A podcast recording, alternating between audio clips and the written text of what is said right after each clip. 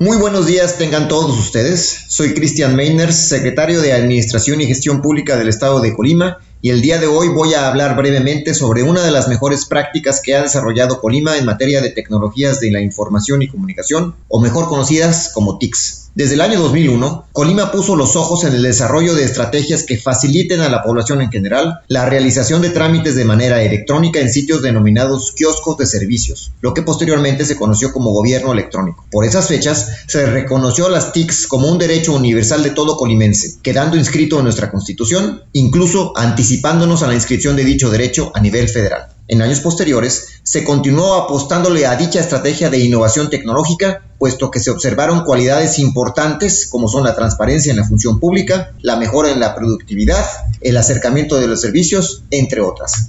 A partir de septiembre de 2019, ya con el proyecto denominado Agenda Digital Colima, impulsando la inclusión y el desarrollo de la sociedad, se sumaron procesos de consultas públicas virtuales y presenciales, en las que se participó con la academia, iniciativa privada, y organizaciones de la sociedad civil para determinar dos grandes objetivos. El primero, avanzar hacia una sociedad de la información y el conocimiento inclusiva y sostenible, de acuerdo con los principios fundamentales impulsados por la ONU, la UNESCO y la CEPAL.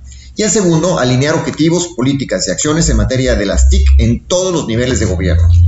Para alcanzar dichos objetivos se instrumentaron cinco habilitadores. El primero, el acceso universal a las TICs. Segundo, inclusión y participación ciudadana. El tercero, economía digital. El cuarto, la e-educación o educación electrónica.